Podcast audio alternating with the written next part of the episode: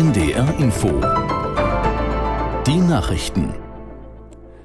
Um 15 Uhr mit Klaas Christoffersen. Die SPD hat ihren dreitägigen Bundesparteitag beendet. Heute stand zum Abschluss die Bildungspolitik im Mittelpunkt. Aus Berlin Clemens Schulze.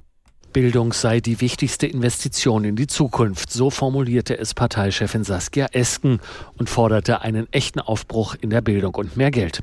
Finanziert werden soll das unter anderem über höhere Steuern auf große Vermögen, für die sich die Delegierten schon am Freitag aussprachen. Auf dem Treffen hat Bundeskanzler Scholz in einer langen Rede am Samstag Kürzungen im Sozialbereich eine klare Absage erteilt und stellte sich damit gegen den Koalitionspartner FDP. Die Delegierten beschlossen außerdem, die Schuldenbremse auch im nächsten Jahr auszusetzen. Die FDP hat dem allerdings schon widersprochen. Der Parteitag wurde nicht zur Generalabrechnung. Im Gegenteil.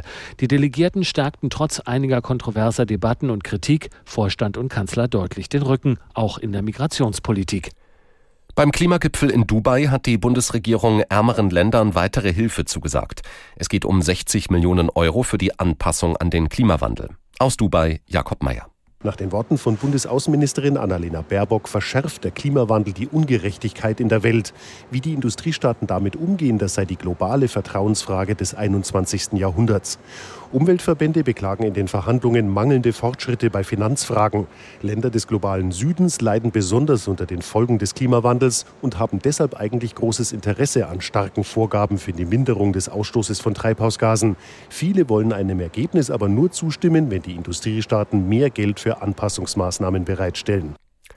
In Berlin demonstrieren zur Stunde mehrere tausend Menschen gegen Antisemitismus und Rassismus. Laut Polizei versammelten sich kurz nach Beginn etwa 3000 Teilnehmerinnen und Teilnehmer.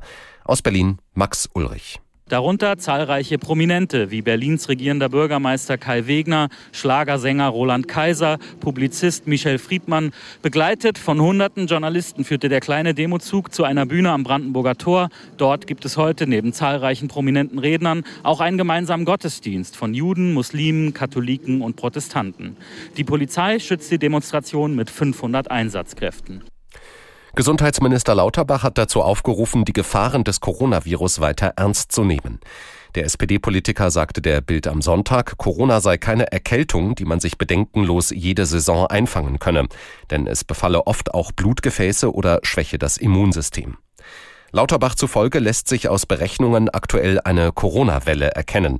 Er empfahl deshalb, in Bus und Bahn Maske zu tragen, keine Weihnachtsfeiern in Innenräumen zu veranstalten und wenn möglich im Homeoffice zu arbeiten. Die iranische Menschenrechtlerin Nages Mohammadi ist mit dem Friedensnobelpreis ausgezeichnet worden. Stellvertretend für die 51-Jährige, die in ihrer Heimat in Haft sitzt, nahmen ihre Kinder die Auszeichnung im Rathaus von Oslo entgegen. Das norwegische Nobelkomitee hatte Mohammadi den Preis Anfang Oktober für ihren Kampf gegen die Unterdrückung der Frauen im Iran und ihren Kampf für die Förderung der Menschenrechte zuerkannt. In der schwedischen Hauptstadt Stockholm überreichte König Karl Gustav die Nobelpreise für Literatur, Medizin, Chemie, Physik und Wirtschaftswissenschaften. Das waren die Nachrichten. Das Wetter in Norddeutschland. Heute viele Wolken und zeitweise Regen, zwischendurch kurze Auflockerungen möglich. Höchstwerte 3 Grad auf Usedom bis 9 Grad im Emsland. Nachts dicht bewölkt mit etwas Regen, minimal 8 bis 3 Grad.